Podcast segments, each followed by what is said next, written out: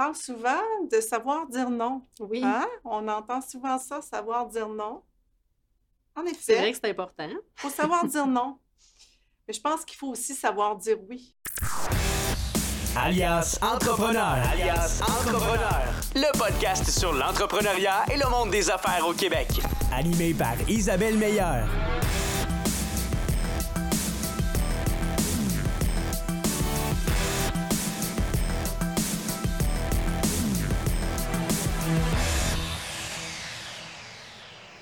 Bienvenue à ce nouvel épisode de Découverte pour entrepreneurs. Mon nom, c'est Isabelle, alias la DG d'Alias Entrepreneur, qui est un OBNL dont une des missions est de produire et diffuser du contenu pour euh, former et motiver les entrepreneurs.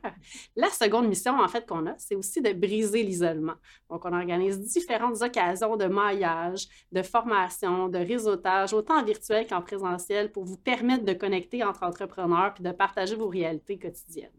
Donc, n'hésitez pas à nous suivre sur nos plateformes. Si vous n'êtes pas amis avec nous sur Facebook, si vous ne nous suivez pas sur LinkedIn ben, ou sur Instagram, je vous invite vraiment à aller euh, nous liker et euh, également à suivre les podcasts sur les différentes plateformes que vous avez. Cette semaine, j'ai la chance de m'entretenir avec Annie Janel. On va parler en fait de motivation.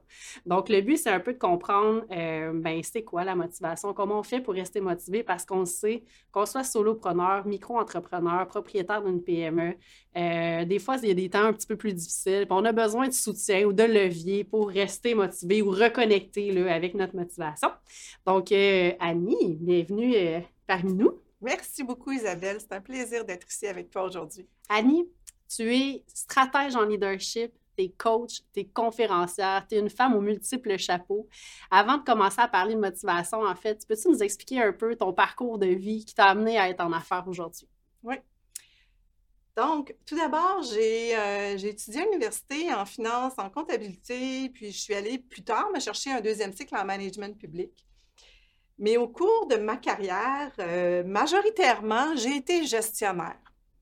J'ai été gestionnaire dans le réseau public de la santé et des services sociaux. J'ai géré des programmes de santé. J'ai géré différentes équipes en santé. Et euh, vous comprendrez que d'être initialement formé en finance comptabilité, c'est assez atypique pour gérer des programmes en santé avec des Hmm. professionnels en santé. Donc, euh, et j'ai eu cette chance-là, je dirais, professionnellement aussi, de gérer des équipes qui étaient souvent en difficulté quand je les prenais en charge. Donc, il y avait eu des gestionnaires antérieurs négatifs, Mm. malveillants, euh, qui avaient brisé la dynamique de l'équipe. Alors, j'ai eu cette chance-là d'a- d'attraper pr- pratiquement seulement des équipes à difficulté, ce qui m'a amené énormément à travailler avec les gens. Et ce que je vous dirais, ce qui me constitue, c'est euh, mon amour des personnes. Mon amour de d'avancer avec les gens et de prendre une difficulté et de l'amener vers une réussite, vers un élément de propulsion. Et je vous avouerai aussi que mon parcours, je, je le mentionne tout de suite parce que ça introduit bien aussi la motivation. Mon parcours est un parcours que j'ai construit au fur et à mesure.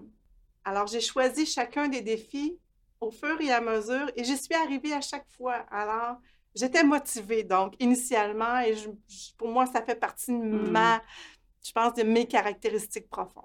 On va parler d'audace. Je pense que tu incarnes l'audace, effectivement. Tu es un beau modèle euh, pour montrer, effectivement, que quand on sort de notre zone de confort, on est capable de progresser puis euh, d'aller plus loin. Donc, euh, qu'est-ce qui a été, en fait, le, le- le mouvement bascule, la bascule pour toi vers, je, je suis à la tête de, de différentes équipes et je vais me partir à mon compte. Qu'est-ce qui a été le leitmotiv de cette décision-là? Oui, ben, euh, en fait, ça a été principalement le fait qu'à un moment, je réalisais que les défis de gestion que je portais ou que, dans lesquels j'avançais ne correspondaient plus avec vraiment ce que j'avais envie de faire. J'accompagnais Mm. les employés, mais euh, j'avais ce désir-là depuis plusieurs années de devenir un jour euh, coach, euh, d'être quelqu'un qui va influencer positivement les leaders d'organisation, voyant qu'il y a souvent des, gestion- des employés qui souffrent en entreprise.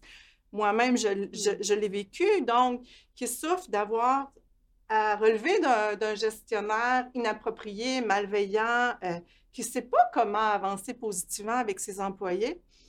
Et euh, j'avais ce désir-là de devenir ça. Je pensais le réaliser à ma retraite. Bon. Mais finalement, la vie a fait en sorte que ça s'est produit un peu avant.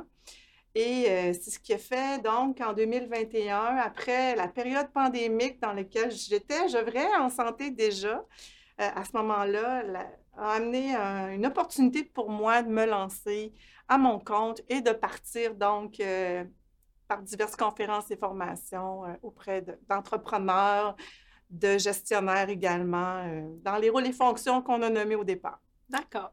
Et aujourd'hui, on se rencontre pour parler de motivation. C'est d'ailleurs le sujet d'une de tes nombreuses conférences que tu peux offrir. Euh, puis je la trouve intéressante parce que c'est une question qui nous est adressée souvent quand on est solopreneur. Euh, Mm. des fois, on perd un peu le, le sens de ce qu'on fait. Ou des fois, il y a des temps difficiles. La motivation est plus difficile à trouver. Donc, c'est ce qu'on va aborder vraiment ensemble.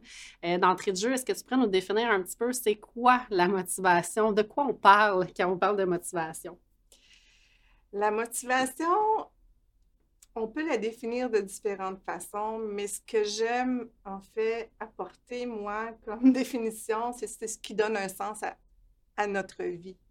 En fait, puis euh, je me suis rapidement rendu compte que ce qui donne un sens à ma vie pour moi, mais aussi pour tout humain, c'est le bonheur. Mm. Qu'est-ce qui m'apporte du bonheur? Qu'est-ce qui nous apporte du bonheur? À quoi on aspire? Qu'est-ce qui donne un sens à notre réalité? Qu'est-ce qui nous permet de faire le pas de plus ou de mettre l'énergie dans un moment plus difficile pour avancer vers ce à quoi on aspire? Alors, euh, je dirais que euh, la motivation, pour moi, prend vraiment ses racines dans un, un désir de meilleur, une attente de quelque chose qui va m'amener ailleurs ou qui va nous amener ailleurs. Mm. Alors, d'entrée de jeu, je l'amènerais de cette façon-là. Alors, la motivation, c'est ce qui nous permet d'avancer en sachant que peut-être que tout de suite, c'est pas ce qu'on préfère faire, Mm. mais qu'il y a quelque chose qui s'en vient, qui est juste là devant, puis que, oups, ça, ça nous amène ce qu'il faut pour l'espérer.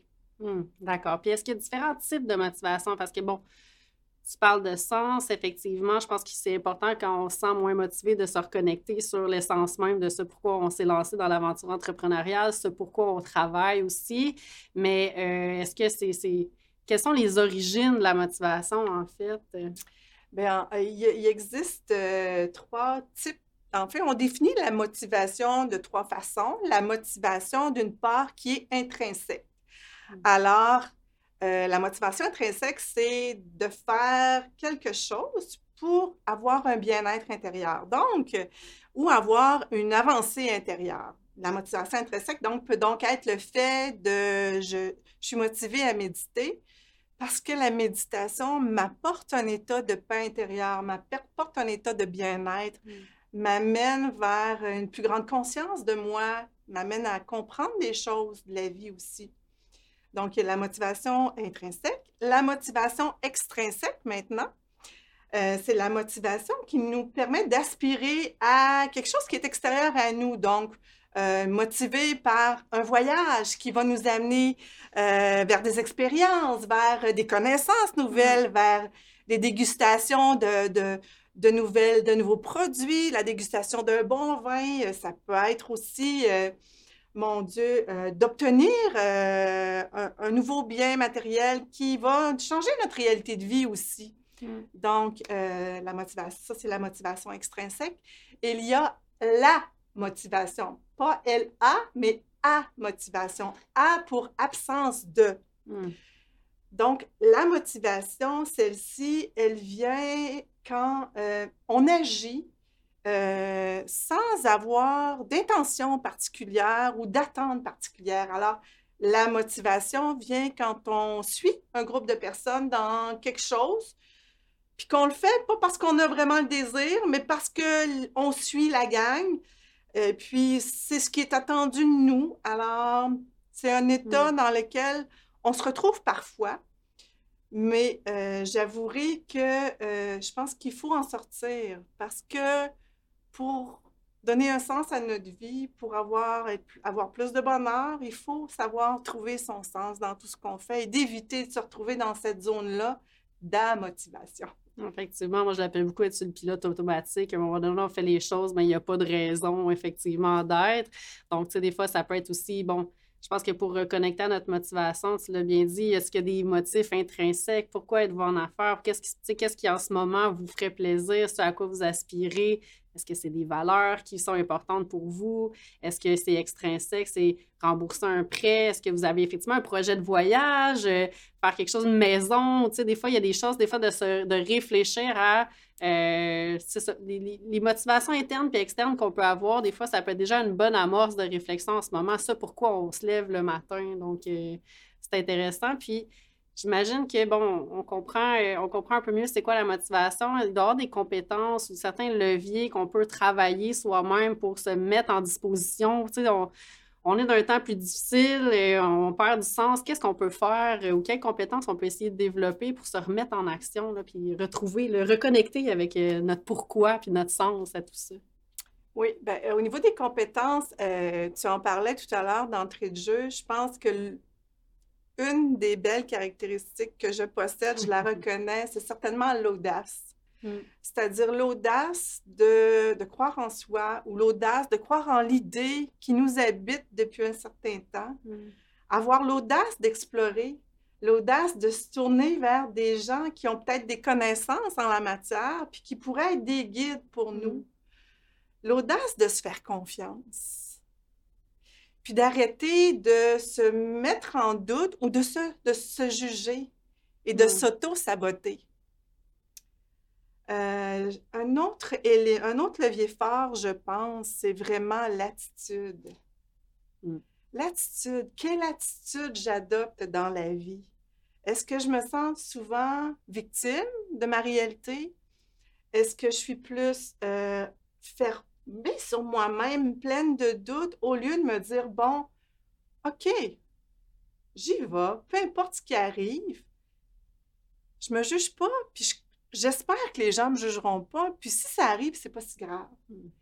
Donc, aussi l'attitude, comment je me positionne dans la vie, comment j'avance, comment je fais mes pas au fur et à mesure. Hmm je peux peut-être faire du pont là-dessus aussi. Des fois, c'est le regard qu'on a. c'est vrai y a des, on a des profils où on a tendance à être plus victime ou être plus ouvert à ce qui arrive. On sait que l'entrepreneuriat, ben, des fois, c'est d'être agile hein, dans tout ce qui peut nous arriver. Donc, euh, euh, je pense qu'il y a des fois, même pour cultiver cette attitude-là, euh, j'avais le réflexe, moi, c'est ma mère, je vous fais un partage en même temps, mais d'écrire les, les trois belles choses de la journée. Tu sais, quand tout va mal, quand on a l'impression que ça va pas bien, il y a toujours quelque chose de bien qui est arrivé d'une journée. C'est un café qui était bon. Ah, finalement, il y a un client quand même qui m'a écrit quelque chose de positif, même si tout le reste va mal, il y a quand même des choses. Donc, je pense que c'est une attitude qui se développe, ça, de se forcer à mettre d'autres paires de lunettes puis voir la vie avec quand même du positif. Donc, je trouve ça important ce que tu amènes en ce moment parce que ça, a un gros enjeu sur notre perception de ce qui nous arrive aussi. Puis, euh, je suis d'accord c'est un levier qui est très important. Absolument. Puis ce que tu mentionnes, c'est important. Euh, je dirais aussi euh, d'avoir une ouverture. Hmm. Accueillir. Hmm. Accueillir ce qui est là. Même si ce n'est pas tout à fait ça à quoi on s'attend, on ne sait jamais où ça va nous apporter. Euh, donc, d'accueillir, d'être ouvert aux opportunités, de, de, saisir en fait les opportunités de la hmm. vie, parce que parfois, on ne sait pas une rencontre qu'on va faire, même si ce n'est pas celle à laquelle on s'attendait, où elle va nous apporter tu as mentionné également quelque chose qui, qui, m'a allumé, c'est le fait que euh, ben, dans la vie, on ne doit pas s'apitoyer sur son sort, on doit s'ouvrir à ce qui existe, ce qui est là. On doit faire confiance, puis on doit alimenter une pensée hmm. qui est positive. Tout à fait. Alimenter une pensée qui est positive, c'est reconnaître ce qui est beau dans la journée. C'est reconnaître tous les petits aspects qui font qu'on a vécu des instants de bonheur. Hmm. Et puis, pour moi, c'est vraiment important. J'accorde de moins en moins d'importance au négatif, où je le, je le tasse rapidement pour m'accrocher à ce qui est beau, ce qui est là. Le mindset, la mm. pensée, l'état d'esprit, mindset en anglais, l'état d'esprit en français. Qu'est-ce que j'alimente dans ma pensée? Mm. Comment j'agis dans ma pensée pour la garder vers ce vers quoi j'aspire, qui est cet état de bonheur-là? Alors, plus on garde une pensée positive, objective, alimenter vers ce qu'on a de beau en nous, plus on va réussir à, à avancer dans nos défis organisationnels, dans ce, à quoi on aspire. Et j'ai toujours, je pense que c'est important d'apprendre à projeter sa pensée vers ce à quoi on aspire, de décrocher du hamster négatif qui nous amène dans des doutes, dans de la colère, des frustrations, mais plutôt dire, OK, c'est quoi mon objectif? Qu'est-ce que je veux atteindre? Et qu'est-ce que je mets en place au fur et à mesure pour l'atteindre? Mm. Et là, les opportunités se présentent au fur et à mesure. Puis quand on a cet état d'esprit-là, on a la capacité de reconnaître à chaque instant les opportunités ou les personnes qui deviennent peut-être un potentiel d'avancée Mm. pour soi. Tout à fait. Très d'accord avec toi. Est-ce que tu aurais envie de nous partager des, des meilleures astuces ou les trucs qu'on pourrait concrètement mettre en place si on manque de motivation, on sent là, que bon, ça va moins bien ces temps-ci? Qu'est-ce qu'on peut faire pour se remotiver? là? Oui. En fait, je partagerais d'entrée de jeu ce qui est, je pense, mon plus fort levier à moi pour rester motivée dans la vie. Et je l'ai mis en pratique, entre autres, quand j'étais directrice de santé mentale et de la psychiatrie légale pendant la première vague pandémique au ministère de la Santé, où je travaillais des 80 à 100 heures semaine, jour, jour c'était 7 jours sur 7. Euh, c'était vraiment très, très, très prenant. Euh, puis je suis une maman monoparentale aussi, alors deux garçons à la maison. Euh, il fallait bien que je reprenne pied dans ma réalité pour être Mm. présente positivement d'abord à mes équipes, mes employés qui eux-mêmes vivaient la réalité pandémique difficilement, mais aussi pour moi à la maison, compte tenu de la pression professionnelle que je vivais. Alors, euh, ce sont mes passions qui m'ont gardée à flot. Mes passions, mes passions pour la course à pied, Parce que je suis une coureuse. Alors, pour moi, d'aller courir 30, 45 minutes, ça m'apportait un état de bonheur, sa- sachant que ma journée était difficile, puis que j'avais, cette passion-là qui allait arriver dans la journée. Ça me motivait énormément, puis en même temps, ça m'apportait beaucoup de bonheur. Euh, puis, euh, je suis une passionnée de plein de choses. J'adore la bonne bouffe, j'aime cuisiner, j'aime les bons vins. Euh, je suis une- j'adore la musique. Alors, ma vie est remplie de musique. Je danse latin, je danse des danses latines. Alors, je dansais aussi dans cette période-là. Donc, reconnaître nos passions. Qu'est-ce qui me passionne dans la vie? Qu'est-ce qui m'apporte du bonheur? Des relations riches, Hmm. des rencontres positives. Alors, je pense que si on ne connaît pas nos passions, ça pourrait être un premier point de départ vers une avancée positive pour se donner des espaces de motivation dans sa journée. Hmm. Puis même de reconnecter, souvent on se lance en affaires parce qu'on a une passion pour quelque chose. hein. C'est souvent le, le leitmotiv aussi euh, des gens. Donc, si vous l'avez un peu perdu, de prendre un pas de recul, puis pourquoi? J'ai fait ce projet-là ou pourquoi je me suis lancée dans cette aventure-là. Si vous ne connectez toujours pas, faites toujours pas de sens, bien effectivement, qu'est-ce qui là pourrait vous faire plaisir ou qu'est-ce qui vous passionne ou quels sont vos intérêts effectivement, puis aller remettre peut-être effectivement l'agenda euh, pour reconnecter avec ça, puis prendre soin de soi au travers de nos passions. En fait, c'est ce que ça vient faire. Ça nous donne un moment euh, où on se met de l'avant aussi, puis qu'on prend soin de qui on est comme individu, parce qu'au-delà de l'entrepreneur, euh, on est des humains qui avons besoin aussi de déconnecter puis de, de, de se retrouver. là. Absolument. Puis tu as un excellent point, Isabelle, de le mettre à l'agenda. Mm. Alors, pour être motivé, parce que ce qu'on souhaite, en fait, c'est d'être dans un état de motivation jour- journalièrement. Mm. On souhaite être dans cet état-là continuellement. Et pour être dans cet état-là, il faut se garder de l'espace dans l'agenda. Il faut garder de l'espace dans l'agenda. Puis, bon, pour moi aussi, euh, je l'ai cet espace-là. Moi, je la mets systématiquement à chaque jour, cet espace-là, parce Mm. que j'en ai besoin. Alors, moi, c'est tout de suite après le déjeuner, j'ai un espace où j'ai besoin de me recentrer. Quels sont mes projets? Qu'est-ce que j'ai envie de faire? Alors, de le mettre à l'agenda, de planifier son espace de motivation, Mm. puis de faire en sorte que ce qu'on met en place pour rester motivé, ce soit ne demande pas d'efforts extraordinaires. Pourquoi on n'y arrive pas avec toutes les... Quand on a le 1er janvier, on fait toutes nos résolutions de la bonne année, puis qu'on ne réussit pas à les tenir? C'est pourquoi, vous pensez?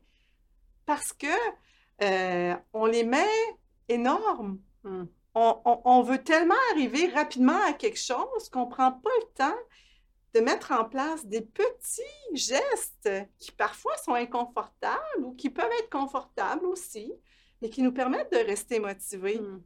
Alors ça, c'est aussi un, un- beau, une belle astuce pour rester motivé. Alimenter ses passions, le mettre à l'agenda, le mettre en petits, prendre une petite bouchée à la Mm. fois, mais des petites bouchées qui font du sens au fur et à mesure. Puis souvent, c'est comme ça qu'on avance aussi, puis qu'on développe nos compétences, notre zone de confort, puis qu'on réalise à quel point ça transforme notre journée. Effectivement. Donc, de se questionner quel est le plus petit pas possible que je peux faire aujourd'hui pour me reconnecter ou d'aller vers cette passion-là ou de le mettre à l'agenda, mais de- en petites bouchées. Effectivement, j'aime ça parce qu'on. C'est ça, ça permet de ne de, de, de pas s'alourdir puis que la tâche devienne lourde déjà dans un- une tête qui est pleine ou dans un horaire qui est déjà chargé. Donc, des fois, de le prendre à petite bouchée, j'aime ça. euh, Ouais. mm. Puis un aspect qui est hyper important, j'en parle souvent, la bienveillance envers Oui. soi. La bienveillance envers soi. Mm. Comment je me traite? Comment je prends soin de moi? Est-ce que je me juge? Est-ce que je suis satisfait? Soyons satisfaits des petits gestes qu'on pose pour soi, même si ce n'est pas à la hauteur de ce qu'on aurait espéré. Soyons-en heureux. Savourons toutes les petites réussites qu'on se permet Mm. avançons dans ça. Un autre point, en fait, j'y pense. Ne pas se comparer. Oui. Ne pas se comparer. Espérer être la meilleure version de nous-mêmes à chaque pas qu'on fait. Puis avancer vers cette meilleure version-là de nous-mêmes qui se construit au fur et à mesure. Mm. Et en entreprise, souvent, on, on l'oublie ça. hein? On fait face à plein d'objets, plein d'enjeux, plein de difficultés, plein de feux à éteindre, euh, plein de, de déceptions aussi. Mais finalement, ce à quoi on doit s'attacher, c'est bien plus, OK, quel appel a été positif dans la journée? Quel client m'a relancé? Est-ce que c'est pour tout de suite ou est-ce que c'est pour plus tard? Mm. Est-ce que je peux continuer à espérer? Parce que des fois, la vie nous donne juste des petits cues, des petites indications de ne pas perdre espoir, de garder la foi, de rester connecté au potentiel, à ce en quoi on croit. Mm. On peut célébrer même juste notre capacité à avoir géré les situations difficiles à la fin de la journée. On a passé au travers. Ça n'a pas été parfait, ça a été dur, mais on a passé au travers quand même. Puis on a réglé des dossiers, certains dossiers qui sont là. Donc encore là, c'est notre mindset, notre façon de voir les choses. Mais effectivement, il y a toujours quelque chose qu'on peut célébrer, effectivement, euh, même dans les moments difficiles. Oui, absolument. Puis, euh, j'aimerais parler d'un autre levier intéressant. Euh, c'est d'avoir, on parle souvent de savoir dire non. Oui, Hein? On entend souvent ça, savoir dire non. En c'est vrai effet, que c'est important. il faut savoir dire non. Mais je pense qu'il faut aussi savoir dire oui. Mm. Et celui-là, on l'oublie souvent. Oui. Oui à quelque chose qui me fait peur. Mm. Oui à un contact dans lequel je me sens impressionnée. Parce qu'il arrive parfois qu'on rencontre des gens, puis on se compare, on, on les voit à un niveau, puis on se dit, mon Dieu, je ne suis pas à la hauteur, ou qu'est-ce que je pourrais lui dire, ou comment, puis de faire le premier pas vers cette personne-là, puis d'oser lui parler. Oser dire oui aux opportunités. J'ai pas toujours dit oui. Non. J'ai pas toujours dit oui, j'ai dit non. Et j'ai dit non, puis j'ai regretté parfois Mm. d'avoir dit non. Donc, il faut aussi savoir dire oui, de se faire confiance. Puis, je pense que c'est important de parler de la peur. Ouais. Parce qu'on est habité par un monde de peur. Ça fait partie de nos racines ancestrales d'Homo sapiens, d'humains de l'ancien temps. Euh, et la peur, en fait, euh, elle nous habite tous. Et c'est un saboteur. Mm. Et ce qu'il faut être conscient, en fait, parce qu'un jour, j'ai fait un coaching sur la peur, ça m'intriguait, mieux saisir en, en quoi ça consiste, toute cette réalité-là de la peur. Et euh, il s'avère que plus de 75% des décisions qu'on prend dans nos vies sont basées sur notre mécanisme de peur. Mm. Alors, quand on prend conscience de ça, qu'on se dit, OK, je suis sur le pilote automatique, il y a une peur ou non. Ouais. Ou je me que je permets- me protège ou j'ose, effectivement. Ouais. Mm, c'est Donc, de dire oui, d'avancer, d'éviter de rester dans la peur. Donc, si je parle de peur, je parle de conscience. Ouais. Prendre conscience des émotions qui nous habitent. De donner un nom à l'émotion qui m'habite. Est-ce que je me sens incompétent? Est-ce que je me sens me- est-ce que je- c'est seulement de la peur? Est-ce que je me compare? Est-ce que je me sens dans ma zone de confort? Est-ce que je me sens en inconfort? Et de chercher à avancer dans Mm. l'inconfort. Et je peux vous dire que je pense que moi, d'avancer dans l'inconfort, ça a été vraiment ce qui m'a permis d'avancer. Effectivement, je pense que de sortir de sa zone de confort, mais j'aime le fait que tu nous, tu nous incites à nous connecter sur pourquoi euh, pendant longtemps, euh, je peux donner l'exemple, moi, c'était le réseautage, c'était ma, ma bête noire, j'étais gênée, fait que j'essayais vraiment de pas y aller, mais à un moment donné, c'est la peur, c'est la peur du jugement, qu'est-ce qui est là, fait que je me suis toujours donné le défi, à un moment donné, ben sur un certain lot de non, effectivement, il y en a que je dois dire oui. Donc, tu sais, ça, c'est un beau défi qu'on peut se fixer de dire, bon, cette semaine, je dois dire oui à quelque chose que initialement j'aurais dit non. Puis vous avez le droit de dire non, puis revenir après, dire, ben, sais-tu, je pense que je vais y aller prendre un café ou je vais y aller à cette activité-là. Juste de sortir, de vous mettre en action, ça va vous connecter à d'autres opportunités, vous allez, d'autres gens, d'autres expériences, vous allez vous découvrir probablement et assurément au travers de cette expérience-là de oui. Donc, euh, c'est vrai que c'est important. Il ne faut pas toujours dire oui, mais quand on a le réflexe de dire non, il faut aussi dire oui. Donc, autant mettre ses limites que d'être ouvert aux opportunités. La zone de confort, je l'aime beaucoup. C'est vrai que ça nous amène complètement ailleurs. Je ne serais pas ici aujourd'hui si euh, j'avais pas dit oui ou que- à quelque chose à un moment donné. Puis même chose pour toi. Ah, tout à fait. Effectivement. Tout à fait. Puis honnêtement, quand j'ai débuté euh, comme entrepreneur à la base, vous comprenez que je, je gérais des équipes. Alors, je passais de la gestion d'équipe à tout d'un coup, je suis coach, je suis formatrice, je donne des conférences. Donc, ma première, mon premier pas, ça a été d'avancer dans un partenariat pour écrire. Et j'ai écrit une conférence ou une formation de quatre heures sur le leadership. Alors, comment être un leader positif? Quels sont les pièges du leadership? Quels sont les enjeux du leadership? Comment on se construit comme leader? Comment on agit comme leader? Donc, ça a été ma première étape qui m'a amené à un deuxième partenariat, qui m'a amené, ce deuxième partenariat-là, à écrire d'autres conférences. Un jour, j'ai rencontré un, master coach en neurosciences, François Deschamps, si je peux le nommer, avec qui j'ai animé des webinaires. On a fait 25 thématiques, une thématique à chaque semaine. J'ai fait du direct. Et ça, ça m'a amené par la suite à m'en aller faire des conférences en Afrique, à aller à la télé nationale en Afrique, à devenir, à faire, euh, des entrevues dans un poste qui s'appelle Business 24 là-bas en Afrique. Et dans le fond, petit à petit, chaque petit inconfort que j'ai traversé au fur et à mesure m'a amené à, à faire tout ça. Mm. Et honnêtement, vous m'auriez dit quand je suis partie, ça fait quoi, quatre ans? Vous m'auriez dit que j'aurais traversé toutes ces étapes-là en si peu de temps. J'aurais dit, voyons, impossible. C'est impossible. Mm. Non, faut oser, effectivement. Puis c'est pas. Tu sais, quand on en parle, ça a l'air d'être. Ben, c'est énorme ce que tu as vécu. C'est des grands succès, mais ça a parti des petits pas. En fait, donc, euh, des fois, on voit la réussite de quelqu'un qui est impressionnante. Puis c'est là, tantôt aussi, je voulais, je voulais revenir sur ce que tu as dit, de connecter avec quelqu'un qui peut nous sembler super impressionnant. Souvent, on se rend compte que cette personne-là, elle est partie comme nous. Elle a vécu des choses comme nous. C'est des petits pas, c'est des petites opportunités qui ont grossi puis qui amènent la personne à être là aujourd'hui. Donc, euh, même les gens qui nous impressionnent, d'oser aller vers eux, euh, ça peut nous apporter énormément juste sur des leçons de vie ou des façons de faire ou de, de se rendre compte qu'on est normal. Donc, euh, Ouais, c'est ça. Absolument. Puis Mm. j'adore j'adore ton point, puis je rajouterais à ça. euh, pour moi aussi, en fait, quand j'ai débuté, ce que j'ai fait, ça a été beaucoup d'observer, en fait, sur les réseaux sociaux, qui étaient mes sources d'inspiration, donc qui était rendu où, puis comment je pourrais m'inspirer de ce qu'ils ont fait, à découvrir leur parcours, puis à comprendre qu'ils sont partis petits, oui, qu'ils sont Mm. avancés? Donc, pour moi, ça a été de m'entourer de personnes inspirantes, de modèles positifs, d'avancer aussi parce que d'être entrepreneur, on fait face au jugement, Mm. au jugement de nos proches qui veulent notre bonheur, mais ils ne comprennent pas ce qui nous habite parce qu'ils ne sont pas en nous. Ils ne comprennent pas à quel point c'est fort ce à quoi on aspire, puis pourquoi on se lance en affaires. Hmm.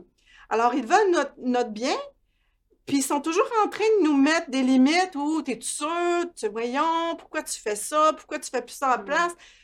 Moi, ça a été pourquoi tu quittes le réseau de la santé et la sécurité?